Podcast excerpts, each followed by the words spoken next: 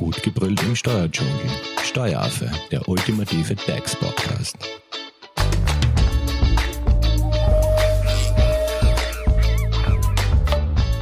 Hallo und herzlich willkommen beim Steueraffen. Am 1. April ist ja das neue Homeoffice-Gesetz in Kraft getreten. Und damit verbunden ist ja die Möglichkeit von zusätzlichen Werbungskosten, die man in seiner Arbeitnehmerveranlagung berücksichtigen kann, sowie einen steuerfreien Zuschuss von Mehrkosten durch den Arbeitgeber bzw. durch die Arbeitgeberin. Wie bzw. wer jetzt die sogenannten Homeoffice-Tage anführen muss bzw. wie diese Regelung funktioniert, das wollen wir in dieser Podcast-Folge klären. Zu Gast im Studio ist Christine Höller von der Hofer Leitinger Steuerberatung. Hallo Christine. Hallo Simone, schönen Tag. Wir haben ja in unserer Podcast-Folge zur Arbeitnehmerveranlagung gehört, dass es in der Vergangenheit eigentlich nicht möglich war, seine Wohnung ans Arbeitszimmer abzusetzen. Das soll sich ja jetzt mit der Homeoffice-Regelung ändern. Ähm, was versteht man jetzt im Zusammenhang äh, mit Homeoffice unter einer Wohnung? Also, als Wohnung ist eigentlich, wie gesagt, schon der Name Wohnung, Haus oder sonstiges zu erfassen. Es kann sich um den Hauptwohnsitz oder auch um den Nebenwohnsitz handeln. Auch können als Wohnung tituliert werden eben äh, die Wohnungen von Ehegatten, äh, Lebenspartnern oder nahen Angehörigen, wenn der Arbeitnehmer dort im Homeoffice tätig wird. Äh, öffentliche Flächen, zum Beispiel wie Parks, Restaurants, Kaffeehäuser oder dergleichen, äh, fallen nicht unter den Begriff Wohnung und sind vom Homeoffice äh, unter bestimmten Voraussetzungen nicht erfasst. Das heißt, ich kann mir nicht einfach meinen Laptop schnappen, mich in den Park setzen bei dem schönen Wetter und von dort aus arbeiten. Völlig richtig. Ähm, wir haben ja auch gehört, dass Homeoffice immer vereinbart werden muss. Kannst du vielleicht das nochmal kurz erklären? Gerne. Also Homeoffice wird auch ab 1.4.2021 weiterhin eine Vereinbarungssache zwischen Arbeitnehmer und Arbeitgeber bleiben. Es gibt keinen einseitigen Rechtsanspruch, weder für den Arbeitnehmer noch für den Arbeitgeber. Homeoffice-Vereinbarungen sollten aus Beweisgründen auch immer schriftlich erfolgen. Äh, gültig sind natürlich zurzeit auch noch mündliche Vereinbarungen. Allerdings erhalten sie im, im Streitfall eben äh, keine Rechtsaussage, äh, beziehungsweise sind sie nicht äh, beweisbar dann. Das heißt eigentlich, was ich schriftlich habe, das ist immer gut. Genau. Ähm, vielleicht ganz kurz, was gilt jetzt als Homeoffice-Tag? Also als Homeoffice-Tag gilt nur ein ganzer Tag. Das heißt also, wenn ich jetzt zum Beispiel am Vormittag im Büro sitze und am Nachmittag eine Dienstreise habe, ist das kein Homeoffice-Tag. Also es muss immer der ganze Arbeitstag im Homeoffice erbracht werden. Ja, aber das heißt, wenn ich jetzt den halben Tag im Homeoffice bin und dann einen Auswärtstermin habe, also so wie Dienstreise, bin ich ja trotzdem nicht im Büro. Das heißt, das ist dann trotzdem kein Homeoffice-Tag? Nein, weil wenn ich im Vormittag im Büro bin und am Nachmittag äh, auswärts bin, dann habe ich keinen vollen Homeoffice-Tag. Der Homeoffice-Tag muss immer voll im Homeoffice erbracht werden. Und sagen wir mal, vielleicht ein bisschen ein anderes Szenario. Ich bin jetzt äh, den halben Tag im Homeoffice und nehme mir den restlichen halben Tag Urlaub, also sprich ein halber Arbeitstag und ein halber Urlaubstag. Gilt das dann noch als Homeoffice-Tag? Ja, weil du hast eine ganze Zeit im Homeoffice verbracht. Das andere ist ja Freizeit. Okay. Ähm, vielleicht noch ganz kurz, wer dokumentiert die Anzahl meiner Homeoffice-Tage? Muss ich die als Arbeitnehmerin selber dokumentieren, mitschreiben oder macht das mein Arbeitgeber bzw. die Arbeitgeberin? Also grundsätzlich muss man Homeoffice-Tage immer erfassen ähm, Hintergrund ist, dass die Homeoffice-Tage äh, auch auf den Jahreslohnzettel angedruckt werden müssen. Ähm, grundsätzlich sind sie in den Arbeitsaufzeichnungen zu erfassen und äh, sollten entweder, wenn der, der Dienstgeber die Pflicht der Arbeitszeiterfassung auf den Dienstnehmer überleitet, vom Dienstnehmer erfasst werden, beziehungsweise ansonsten bei Zeiterfassungssystemen oder dergleichen wird es dann dort erfasst. Gut, wie schaut's jetzt mit Teilzeitkräften aus? Also wenn man jetzt nur halbtags einmal die Woche im Homeoffice arbeitet, ist es dann trotzdem ein Homeoffice-Tag?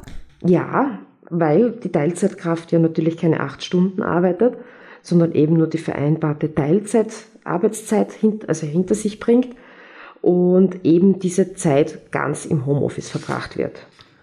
Gut, und wir haben ja das Thema Homeoffice pauschal. Ähm, da geht es ja jetzt darum, äh, dass es da auch finanzielle Zuschüsse durch den Arbeitgeber also beziehungsweise durch die Arbeitgeberin gibt. Was ist hier jetzt möglich? Also möglich sind äh, 100 Tage Homeoffice zu 3 Euro pro Tag. Aber im Jahr? Im Jahr, genau. Das Ganze ist gedeckelt einmal mit den Tagen und einmal mit den 300 Euro. Okay, du hast jetzt gesagt, dass man maximal 3 Euro pro Homeoffice-Tag für maximal 100 Tage im Jahr bekommen kann, also sprich 300 Euro. Vielleicht machen wir das anhand von einem konkreten Beispiel. Wenn ich jetzt von meinem Arbeitgeber täglich 2 Euro pro Homeoffice-Tag bekomme und 150 Tage im Jahr von zu Hause aus arbeite, kann ich jetzt noch was in meiner Arbeitnehmerveranlagung berücksichtigen? Also wenn ich 2 Euro pro äh, Tag bekomme und ich mache 150, bin ich wieder auf die 300. Und somit kann der Arbeitgeber eben in der Lohnverrechnung das Homeoffice-Pauschal mit die 300 berücksichtigen. Thema Homeoffice-Pauschale und Pendlerpauschale. Ich habe gehört, dass es hier auch eine Sonderregelung gibt. Ja, aufgrund von Covid. Äh, normalerweise ist es ja so, wenn ich Homeoffice mache, steht mir grundsätzlich äh, ohne Ausnahme das Pendlerpauschale nicht zu. Aufgrund von Covid wurde aber bis 30.06. voraussichtlich einmal, das kann sich natürlich auch wieder ändern, äh, die Pendlerpauschale im Homeoffice aufrechterhalten. Das heißt, ich kann beides berücksichtigen. Das heißt, vielleicht auch hier ein konkretes Beispiel.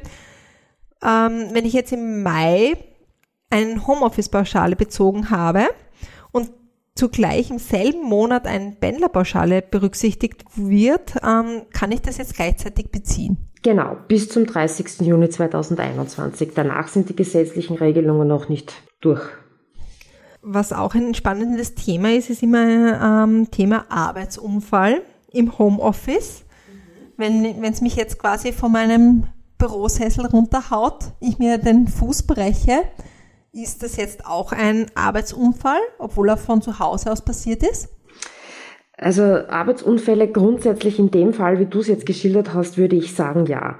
In der Praxis ist oft eine schwierige Abgrenzung zwischen Arbeits- und Freizeitunfällen. Ähm, da muss man sich wirklich dann immer diesen Einzelfall anschauen. Würde es mir jetzt da direkt am Arbeitsplatz passieren, äh, wäre das wahrscheinlich ein Arbeitsunfall. Würde ich jetzt da äh, für die Kinder zum Beispiel schnell ein irgendwas herrichten und würde es mir dabei passieren, ist die Abgrenzung schon weitaus schwieriger. Okay, aber jetzt aufgrund der Corona-Krise kann man schon auch hier im Homeoffice von einem Arbeitsunfall sprechen. Je nachdem, welche Voraussetzungen das vorliegen. Gut, ich glaube, wir haben ähm, jetzt einen guten Überblick erhalten, ähm, was es zum Thema Homeoffice-Pauschale zu sagen gibt. Hast du jetzt noch abschließende Tipps? Gesund bleiben in der Krise und ähm, wie gesagt, Homeoffice ist eine tolle Alternative, äh, ermöglicht vielen wahrscheinlich eine gewisse Freiheit. Äh, andererseits, äh, wie gesagt, muss es immer vereinbart werden zwischen Arbeitnehmer und Arbeitgeber. Das heißt, wenn ich jetzt von zu Hause aus arbeiten möchte, aber mein Dienstgeber, meine Dienstgeberin sagt, nein, ich möchte, dass du ins Büro kommst, dann kommt kann keine Vereinbarung zustande, äh, weil sie eben nur einseitig wäre. Sie muss also immer im Einvernehmen getroffen werden. Und wie schaut es jetzt aus? Wann endet Homeoffice? Also kann man auch, das muss, kann es einseitig beendet werden? Ja. Oder wie schaut es da aus? Weil ich glaube, das ist auch noch ein, ein wichtiges Kriterium. Genau, das sollte man immer in den Vereinbarungen auch festlegen, dass Homeoffice unter äh, wirklich wichtigen Gründen auch vorzeitig beendet werden kann. Einer davon wäre zum Beispiel ein Wohnungswechsel, wo eben äh, die räumlichen Gegebenheiten eben nicht mehr dem entsprechen, dass ich das Homeoffice zum Beispiel ausüben könnte. Vielleicht da noch eine ergänzende Frage. Ähm, um das Homeoffice ausüben zu können, muss ich da jetzt meine privaten Arbeitsmittel heranziehen, Computer oder Laptop etc. Oder muss mir da mein Arbeitgeber, meine Arbeitgeberin was zur Verfügung stellen? Also digitale Arbeitsmittel äh, hat der Arbeitgeber bereitzustellen.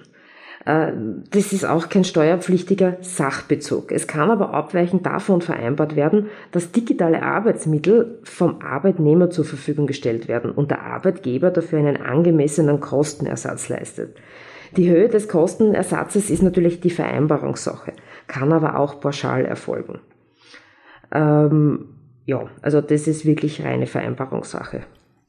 Gut, ich denke, wir haben jetzt einen wirklich guten Überblick bekommen. Ähm, Wenn es jetzt noch äh, Fragen zum Thema Arbeitnehmerveranlagung gibt, wir haben da unlängst mit Sabine Winter dazu eine eigene Podcast-Folge gemacht. Ähm, wir sprechen mit ihr, was ihr in eurer Arbeitnehmerinnen- und Arbeitnehmerveranlagung 2020 berücksichtigen könnt und wie sich auch hier das Homeoffice auf das Geld zurück vom Finanzamt auswirkt. Wenn ihr jetzt noch Fragen zum Thema Homeoffice-Pauschale habt, äh, Christine, wie kann man dich am besten erreichen? Unter graz.hoferleitinger.at. Perfekt. Und wenn es natürlich Fragen gibt, ihr könnt uns die auch über unsere Social-Media-Kanäle stellen. Ihr findet den Steueraffen auf Facebook und auf Instagram.